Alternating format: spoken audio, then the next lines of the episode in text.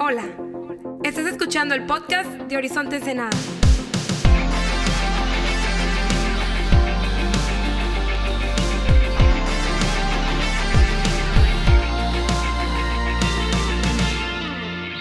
Hey, ¿qué onda, Horizonte? ¿Cómo estamos? Qué chido tenerte en casa un fin de semana más. Otra oportunidad para considerar la palabra de Dios juntos. Si tienes tu Biblia, ábrela a Marcos capítulo 14. Yo voy llegando de, un viaje, este, de hecho, literal.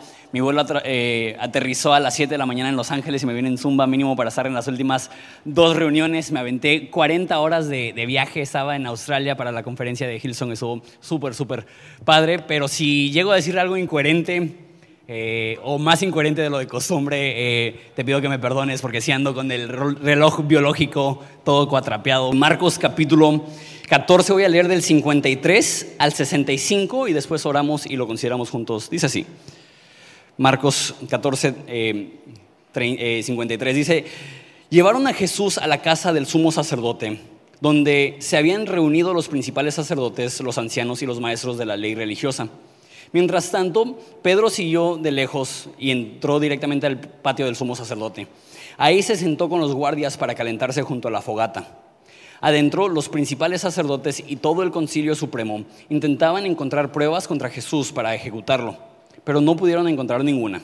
Habían muchos falsos testigos que hablaban en contra de él, pero todos se contradecían. Finalmente, unos hombres se pusieron de pie y dieron el siguiente falso testimonio. Nosotros lo oímos decir, yo destruiré ese templo hecho con manos humanas y en tres días construiré otro hecho, no hecho con manos humanas. Pero aún así, sus relatos no coincidían. Entonces el sumo sacerdote se puso de pie ante todos y le preguntó a Jesús, bien, ¿no vas a, a responder a estos cargos? ¿Qué tienes que decir a tu favor? Pero Jesús se mantuvo callado y no contestó. Entonces el sumo sacerdote le preguntó, ¿eres tú el Mesías, el Hijo del bendito? Jesús dijo, yo soy. Y ustedes verán al Hijo del Hombre sentado en el lugar de poder a la derecha de Dios y viniendo en las nubes del cielo. Entonces el sumo sacerdote se rasgó las vestiduras en señal de horror y dijo, ¿para qué necesitamos más testigos? Todos han oído la blasfemia que dijo. ¿Cuál es el veredicto? Culpable, gritaron todos. Merece morir. Entonces algunos comenzaron a escupirle y le vendaron los ojos y le daban puñetazos. Profetízanos, se burlaban. Y los guardias lo bofetaban, lo bofeteaban mientras se lo llevaban. Padre, te pido que nos hables en esta tarde. Es nuestro deseo conocerte más y, que nos hables a través de la, de la Biblia, que el ejemplo de Jesús sea más que solamente un ejemplo, sea una realidad de vida para nosotros también. Y cuando nosotros sentimos que estamos en momentos eh, de, de crítica, de juicio, de, de acusaciones, Padre, que aprendamos a responder como Jesús. Ayúdanos a tener bien en claro quiénes somos en ti, porque solamente así podemos estar de, fie- de- de pie delante ah, de aquellas personas que, que nos causan afrenta, Padre. Te damos gracias en nombre de Jesús. Amén. Eh, leí un libro hace poco, se llama El Camino de Regreso a ti, y ese libro tiene esta frase, después de conocer a Dios, lo más importante es conocerte a ti mismo. Porque eh, cuando conocemos a Dios, tenemos una idea de, de- de cómo Él es, pero no es hasta que descubrimos quiénes somos nosotros en Dios que podemos tener una fortaleza cuando llegan momentos difíciles. Eso es lo que se llama dentro de círculos cristianos tener clara nuestra identidad. Eh, nuestra identidad es qué es lo que Dios dice acerca de nosotros. Nuestra identidad eh, es entender cuál es la opinión de Dios de ti. ¿Por qué? Tu identidad es lo que tú crees acerca de ti y hay dos opciones. Dejar que tu culpa, tus inseguridades determinen tu identidad o dejar que, eh, tus circunstancias y tus acusaciones y las demás personas determinen tu identidad o dejar que lo que Dios dice acerca de ti determine tu identidad. De hecho, la Biblia da tanto énfasis a el rollo de nuestra identidad que en el libro de Romanos pasa Pablo hablando 11 capítulos acerca de quiénes somos en Dios antes de darnos indicaciones prácticas de cómo vivir. O sea, que para la Biblia, antes de que empieces a enfocarte en tu conducta, tienes que aprender a desarrollar un sentir de identidad. An- Antes de que te enfoques en qué es lo que tú debes de hacer para Dios, tienes que primero aprender qué es lo que Dios dice acerca de ti. Antes de que levantes un dedo, si eres un hijo de Dios, ya hay ciertas cosas que Dios dice y cree acerca de ti. Por ejemplo, con Jesús. Antes de que Jesús hiciera un milagro, antes de que Jesús eh, predicara, antes de que Jesús fuera conocido, en el contexto del anonimato, Jesús se bautiza y es en ese contexto que se abren los cielos y dice el Padre desde el cielo, este es mi Hijo amado quien me trae gran gozo. Dios no se esperó a que Jesús empezara su ministerio para mostrarle favor y aprobación. Y muchos de nosotros tenemos este complejo extraño, que estamos intentando ganarnos el cariño de Dios, estamos intentando a través de nuestras fuerzas obtener el respaldo de Dios. Sin embargo, no es así. Para nosotros nuestra identidad es el punto de partida. Si tú eres un hijo de Dios, desde antes de levantar un dedo tú ya eres amado. Dice Efesios que Él nos ha hecho aceptos en el amado. Antes de levantar un dedo, Dios ya te acepta tal y como eres. Antes de levantar un dedo, tú ya tienes un llamado, tienes un propósito. Dios te ha colmado de dones y talentos únicos. Tienes, tienes sobre tu vida el respaldo de Dios. Y como digo, el problema es que muchas veces queremos desarrollar nuestra identidad en base a las cosas que hacemos. Pero el problema con eso es que si tienes un buen día te sientes súper santo y si tienes un mal día te sientes de la patada porque sientes que no diste el ancho. Pero no es así, no es así. La Biblia se enfoca primeramente en ayudarnos a aprender qué es lo que Dios dice acerca de ti. Y no es que no sea importante la conducta y no es que no sean importantes nuestras acciones, pero deben de fluir de nuestra identidad.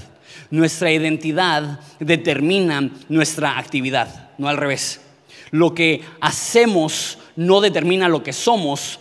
Quién somos en Dios, lo que Dios dice acerca de nosotros, es lo que determina nuestra conducta. Deja, usar un ejemplo práctico de, mi hogar. Tengo dos hijitos hermosísimos, chulísimos.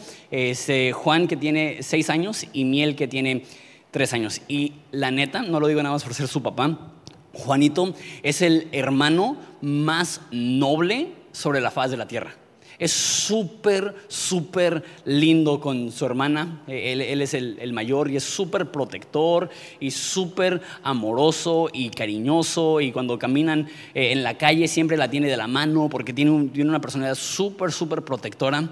Y la neta, veo, veo la relación que tienen mis hijos y me llena de tanta satisfacción como papá. Más sabiendo que yo con mi hermana, la verdad, no era ese tipo de hermano. Yo era bien llevado, era bien, travieso y, ver que Juanito es un, hermano tan atento a las necesidades de su hermana, la neta me bendice bien machín. Sin embargo, como cualquier niño, de repente hay momentos que no es tan cariñoso. Hay momentos que no es tan generoso. Hay momentos que no está protegiendo a su hermana, la está enfadando o la está agrediendo o se están peleando o lo que sea. Y la tentación como padre es decir, hey, no seas egoísta, comparte. La tentación como padre es decir, hey, no seas gacho. Y algunos se criaron en hogares donde te decían cosas como, ay, ¿cómo eres tonto? ¿Cómo eres inútil? Y esas frases se dicen fácil, pero como padre tienes que tener cuidado porque lo que tú llamas a tus hijos se convertirá en la primer identidad que ellos desarrollan. Entonces, con Juanito, yo tengo que tener mucho cuidado. Cuando no es generoso, que no le diga, hey, no seas lacra. hey, no seas gacho, no seas llevado. Es, Juanito, tú eres generoso. Tú eres un buen hermano. Me consta. Me consta que te he visto mil veces compartir con tu hermana. Y el hecho que no compartiste ahorita con ella está mal porque debemos de ser personas generosas y tú eres una persona generosa. Y estoy esperando que tú vivas en base a tu identidad. De la misma forma con Dios, Dios no nos ve y nos dice, qué gacho eres, qué mal portado eres, qué pecador eres. No, Él dice, tú eres un hijo amado. Tú eres un hijo renovado, todas las cosas han sido hechas nuevas y ahora vives en una nueva identidad que produce en ti un cambio de vida. No al revés. Tienes que saber, tú como cristiano quizá mentiste, no eres un mentiroso. ¿Sabes eso? Tú como cristiano quizá tropezaste, no eres pecador. Tú dices, ay, pero toda la vida me han dicho que soy un pecador. ¿Sabías tú que en el Nuevo Testamento ninguna vez hablan de cristianos con el título pecador? Inclusive, la peor iglesia que hay en todo el Nuevo Testamento es la iglesia de Corinto. Y cuando Pablo escribe, le dice eh, que la carta es para los pecadores que están en Corinto. No, no dice eso. Para los santos que están en Corinto. Porque Pablo entiende que quizá su conducta ahorita no es una de santidad, pero su identidad sí es una de santidad en Cristo. Y la meta no es comportarnos bien, no es eh, corregir nuestra conducta para que entonces Dios nos acepte, es reconocer que tal y como somos, Él nos acepta, tal y como somos, Él nos ha llamado, nos ha dado propósito, nos ha dado su respaldo. Y porque poseemos esto queremos vivir diferente. Es lo que dice en Romanos, que seamos transformados echándole más ganas, es lo que dice, que seamos transformados siendo mejor personas, es lo que dice. No, Estamos transformados según la renovación de tu entendimiento. Cuando más es renovada tu mente a pensar de ti de la forma que Dios te ve, más fácil va a ser vivir diferente porque entiendes que simplemente estás, eh, estás ejerciendo la identidad, estás exponiendo la identidad que ya posees. El contexto de esa historia es que Jesús es acusado. Se me hace curioso que en cuestiones de, su, de sus acciones y de lo que él dice se queda callado pero en cuestiones de su identidad, Él responde. ¿Qué me demuestra eso? A Jesús no le preocupa lo que las demás personas dicen acerca de Él. Jesús entiende quién es Él independientemente de lo que dicen las personas a su alrededor. Mira conmigo, empezando en versículo 53. Y se llevaron a Jesús a la casa del sumo sacerdote donde se habían reunido los principales sacerdotes, los ancianos y los maestros de la ley religiosa. Voy a leer hasta el 59.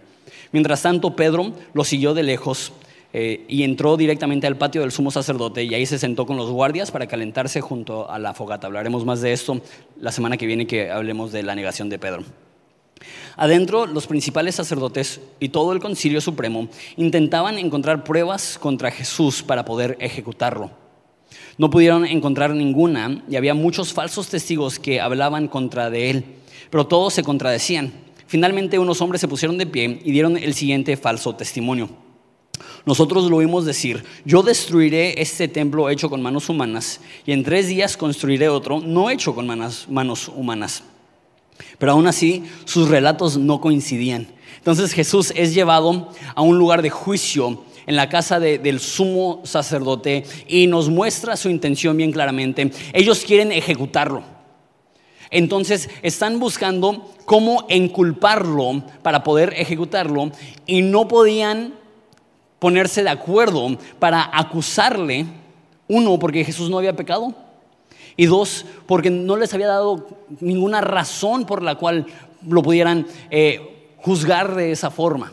Me encanta eso, que Jesús vivió una vida tan íntegra que la única forma de acusarlo era levantar falsos en contra de él.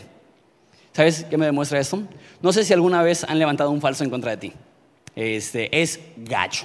Cuando alguien habla mal a tus espaldas, inventa una historia o dice que tú dijiste y, te hace ver mal, se agachó. ¿A alguien le ha, pasado eso que alguien ha, levantado un falso en su contra? Yo creo que la, la gran mayoría de nosotros y no se siente nada chido. Pero ten ese consuelo. Uno, si Jesús, siendo perfecto, le acusaron de cosas que no hizo, a ti y a mí nos van a acusar de cosas que no hemos hecho.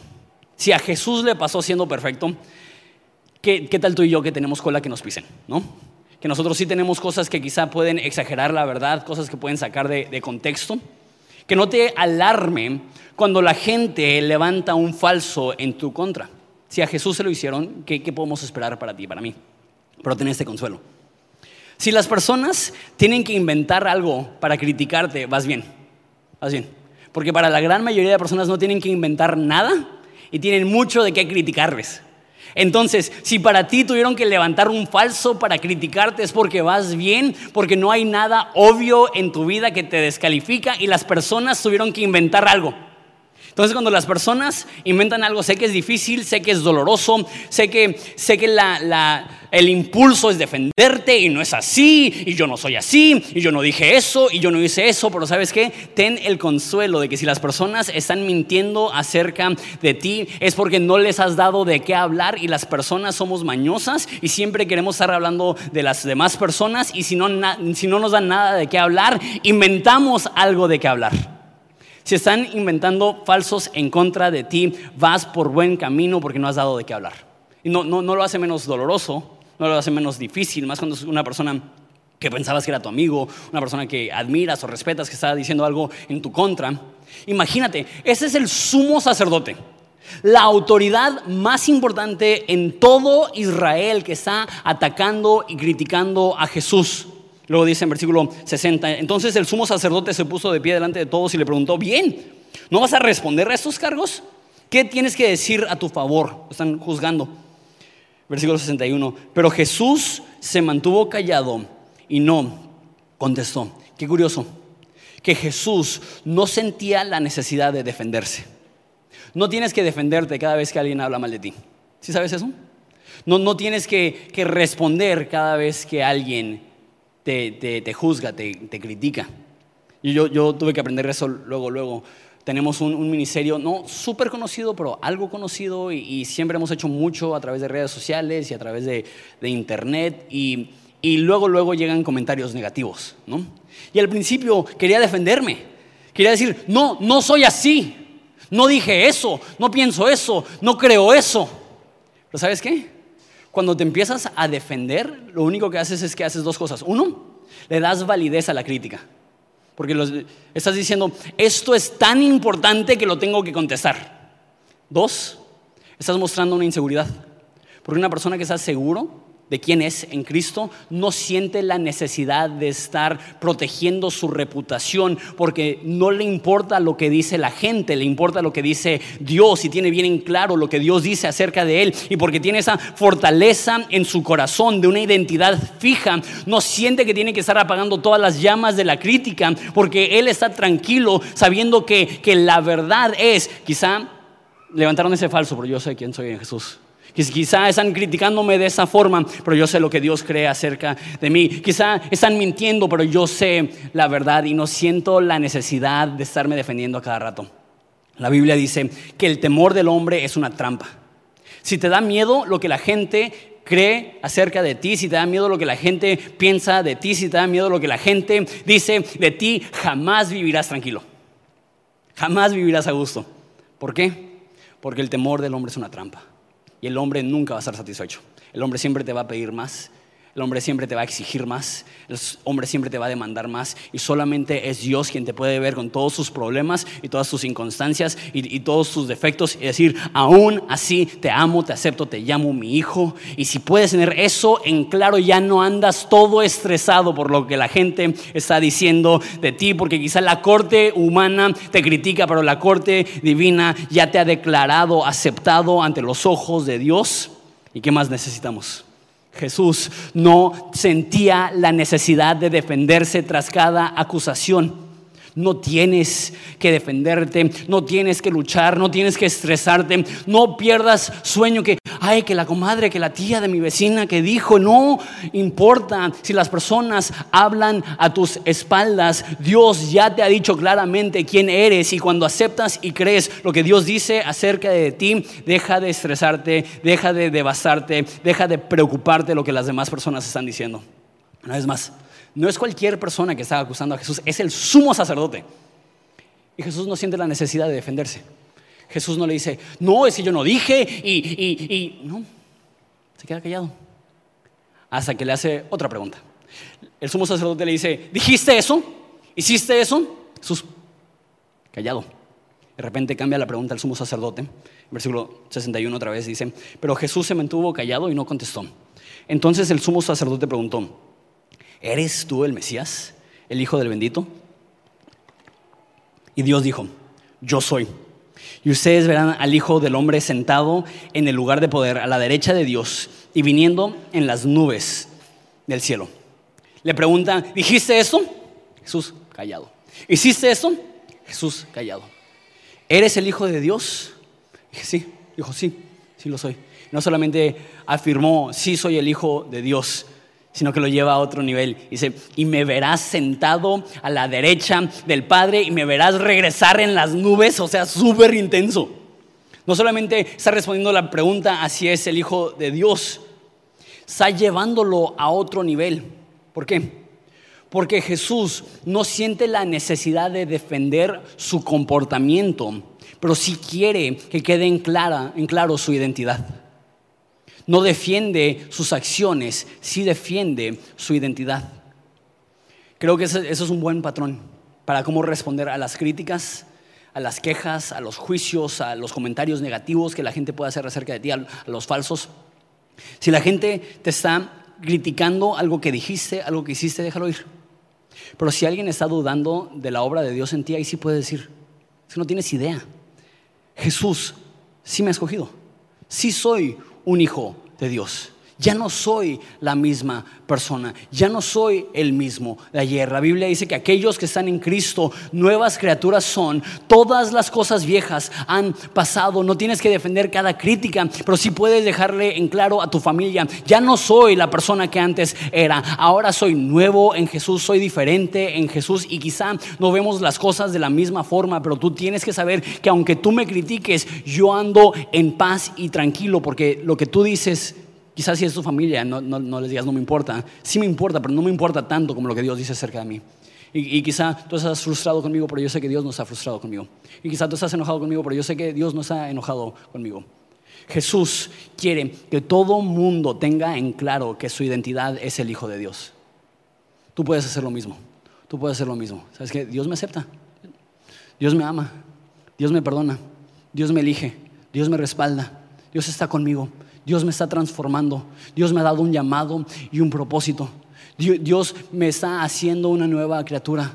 Yo creo que el que empezó la buena obra en mí será fiel para terminarla hasta el día de Cristo. Y sí, quizá erré ahí, sí, quizá hablé mal ahí, sí, quizá me equivoqué ahí, pero yo sé que no soy mi error. Mi error no me define, mis tropiezos no me definen, mi vergüenza no me definen. Hay una voz del cielo que desde el primer día que creí me dijo, este es mi Hijo amado, quien me trae mucho gozo. Esa es la palabra que me define. Y cuando tengo confianza y paz en eso, Quiero que todo el mundo lo sepa.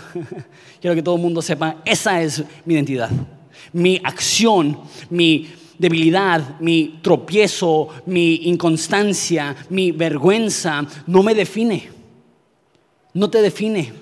Tú no eres lo que hiciste, tú eres quien Dios dice que eres. Y cuando tienes eso en tu corazón, te ayuda a levantarte tras una derrota y decir, va, seguimos adelante porque eso no me va a definir, eso no me va a estancar, porque hay una voz en el cielo que me respalda aún cuando tropiezo.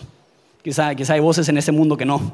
Quizá hay voces en ese mundo que, que en vez de echarte porras están esperando que te tropieces. Pero Dios no. Dios no, desde el momento que tú caes, Dios se levanta y dice, eso no te define, vamos adelante. Desde el momento que tú te caes, Él dice, tú sigues siendo mi hijo amado, vamos adelante. Tú, tú, sigues siendo un elegido por mí, tú sigues siendo colmado por dones y talentos, sigue adelante. Tus fracasos no te definen. Ahora específicamente hablando de Jesús, no puede ser. Prediqué dos veces hoy y me quedé sin voz. Normalmente predico seis veces y me alcanza la voz súper bien, pero bueno. Este, Jesús, cuando le preguntan, ¿eres el Hijo de Dios? ¿Eres el Mesías? Jesús responde muy específicamente y dice, yo soy. Que para los judíos eso es bien claro. Cuando Moisés, eh, cuando Dios llama a Moisés en el desierto, Moisés le pregunta, y cuando me pregunten quién me está enviando, ¿qué les voy a decir? Y Dios le contestó y, le dijo, tú diles que el yo soy te envió. Ese es el nombre, el título que Dios decidió ponerse. Entonces, cuando Jesús contesta, no contesta, sí, soy el Mesías. No contesta, afirmativo, es lo que dices. Cuando le preguntan, ¿eres el Mesías? Él contesta, y hasta la, Reina Valera nos hace el favor de ponerlo en mayúscula. Él contesta, yo soy. Esa es una declaración fuertísima que Jesús no solamente está diciendo que es el Mesías y un profeta y enviado por Dios, Jesús está diciendo, yo soy Dios hecho carne. Se me hace tan curioso que hay algunas personas que dicen que Jesús nunca dijo ser Dios. Tienes que saber que a Jesús lo mataron porque no dejaba de decir que era Dios. Que la acusación en su contra era blasfemia. De hecho nos dice en Juan que él siendo humano se hace igual que Dios. Y aquí nos dice, él dice, yo soy, y dice, eh, Verán al Hijo del Hombre sentado en el lugar de poder a la derecha de Dios y viniendo en las nubes del cielo. Y dice que la reacción en versículo 63, la reacción del sumo sacerdote es que se rasga sus vestiduras en señal de horror y dijo, ¿para qué necesitamos más testigos? Todos han oído la blasfemia. ¿Cuál es el veredicto? Culpable, gritaron todos, merece morir. Entonces algunos comenzaron a escupirle y le vendaron los ojos y le daban de puñetazos y decían, profetízanos y se burlaban. Y los guardias lo abofeteaban mientras se lo llevaban. Jesús dice, yo soy. Y el sumo sacerdote está tan escandalizado por esa declaración que se rompe su ropa y dice, esa es blasfemia. Jesús tenía tan en claro su identidad que no le daba miedo declararlo públicamente. Sabía que le iba a costar la muerte. Imagínate la tensión. Nos dice al principio de esa historia que estaban buscando evidencias para poder ejecutarlo. Jesús se pudo haber quedado callado. ¿Eres tú el Mesías? No sé. ¿Tú qué opinas? ¿Eres el Mesías? No solamente dijo, sí. Dijo, yo soy.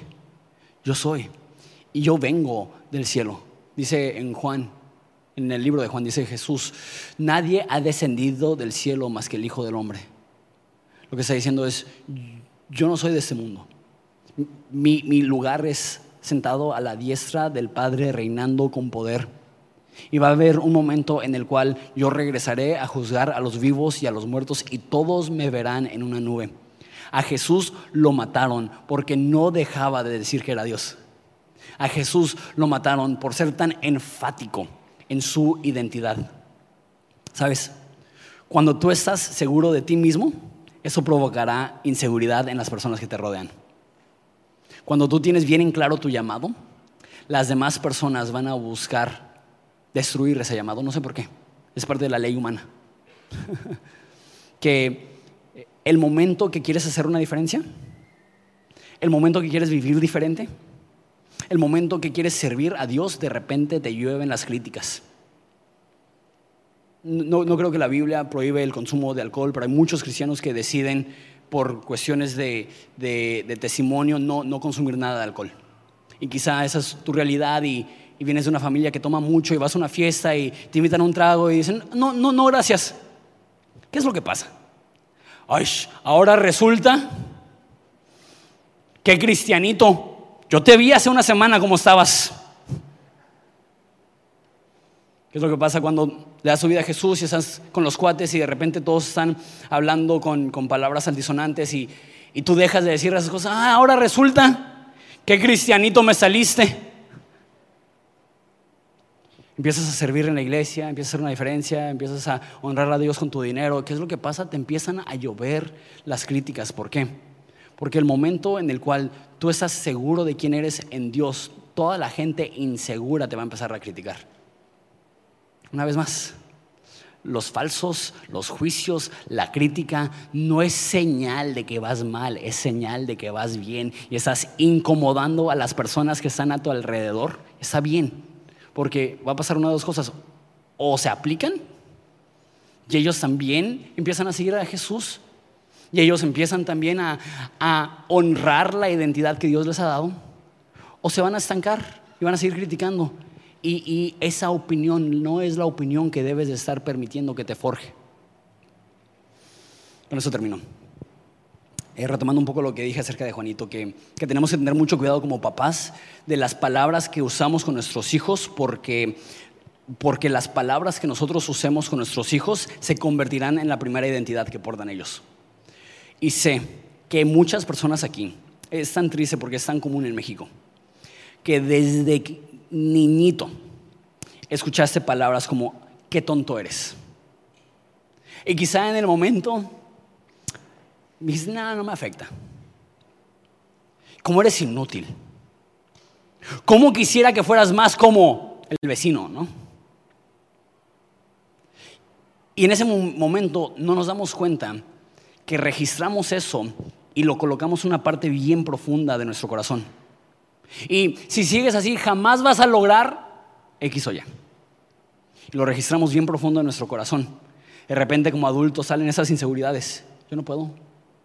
Yo no soy esto. Yo soy un tonto. Yo soy un inútil. Y quizá no usamos esas palabras, pero es el sentimiento que tenemos.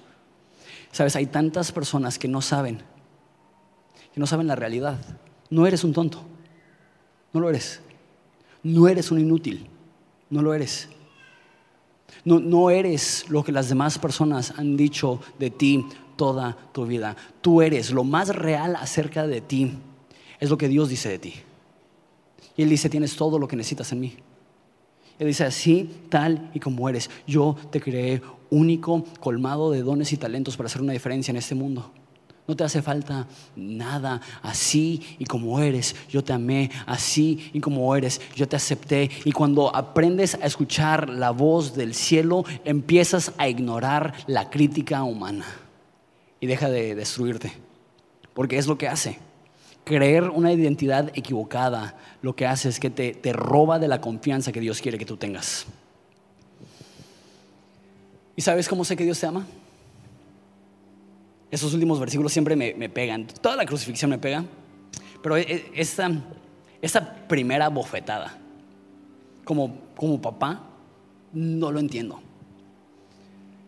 Eh, si yo fuera Dios y alguien le pusiera una bolsa a la cabeza de mi hijo y le diera una bofetada y le dice, profetiza, ¿quién te pegó? Desde el primer golpe yo incinero a todo el mundo. No podría, no podría. Como papá, o sea, no, no podría ver que alguien tocara a mi hijo. Este, y literal, literal, piénsalo. Si tú fueras Dios, yo creo que haríamos exactamente lo mismo. Si alguien le hiciera eso a mi hijo y yo tengo el poder de todos parejos, ¿no?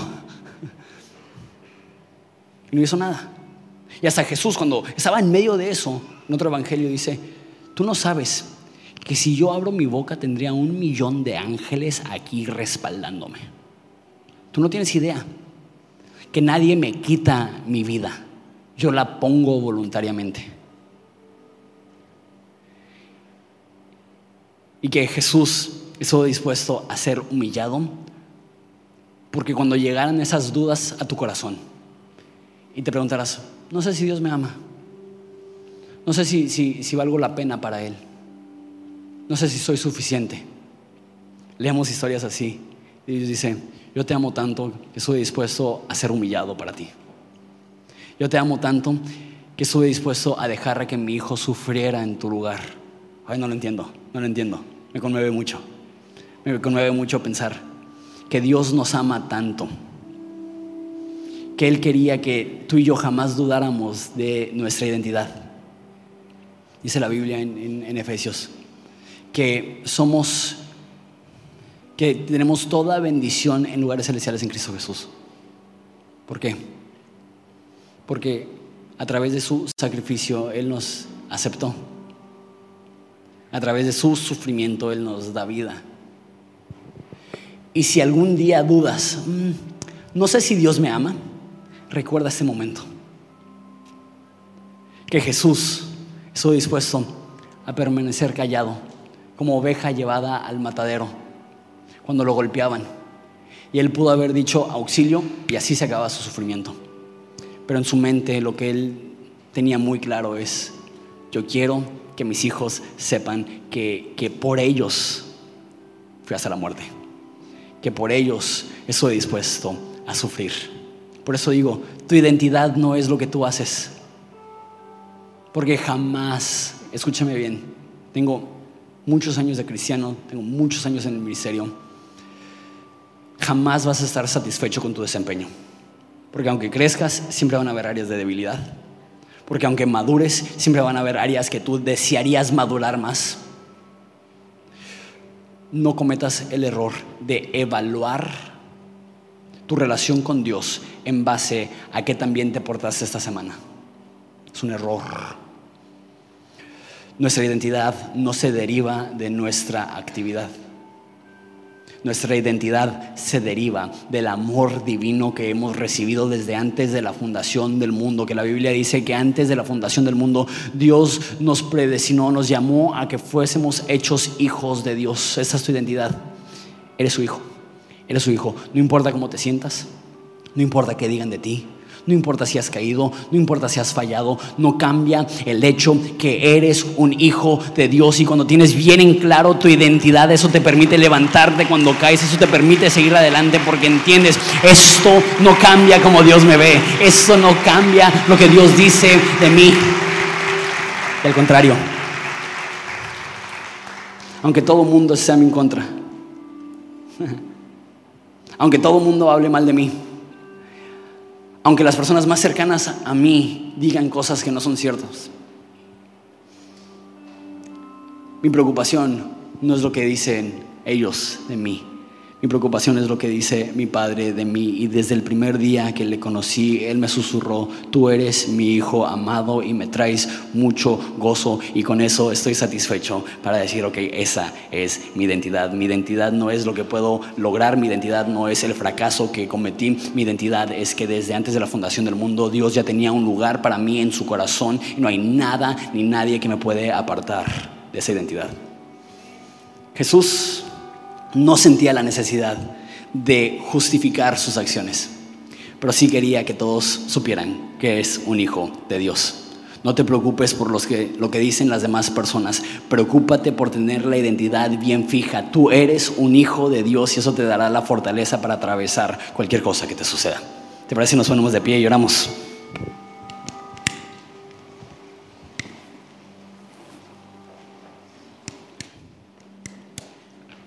Sí, Padre, te, pido por eso. Sí, sí, sí me pegó fuerte eso porque he hablado con tantas personas que, que no se han podido zafar de su primera identidad. Quizá fue un maestro. Y, y, ayúdanos a perdonar porque la mayoría de veces no es malintencionadamente que nos dicen esas cosas. Pero un maestro que, que nos dijo, no eres tan inteligente como tal persona. Y, eso se nos quedó. O un padre que nos dijo, ¿por qué no eres más como? Y eso se nos quedó.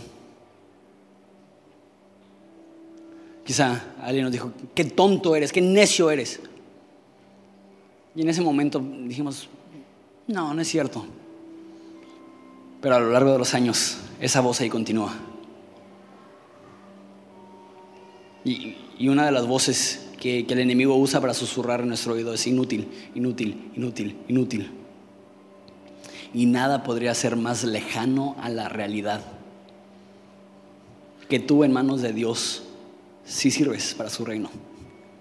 Que tú en manos de Dios tienes todos los dones, talentos, llamado, propósito, visión que necesitas para hacer una diferencia.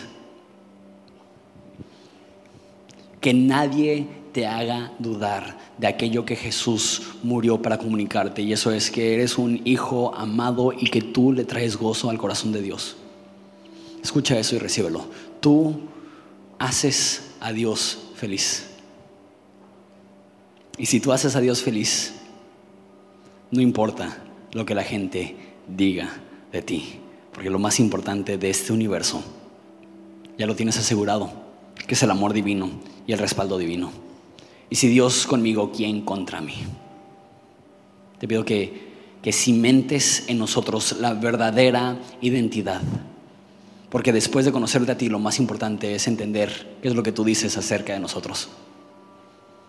Y que eso nos dé la confianza para caminar seguros, no dominados por inseguridad, no, dominados por temor, no dominados por eh, este titubeo y esa ansiedad de qué es lo que los demás creen de mí y dicen de mí y podemos quedarnos callados cuando critican nuestra actividad porque tenemos nuestra identidad bien clara. Y eso es lo que más nos importa. Forja en nosotros esto.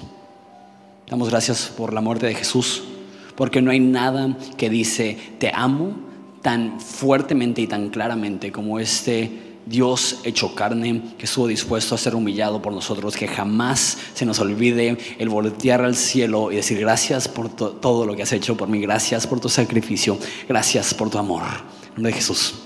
Amén. Vamos a adorar a Dios juntos.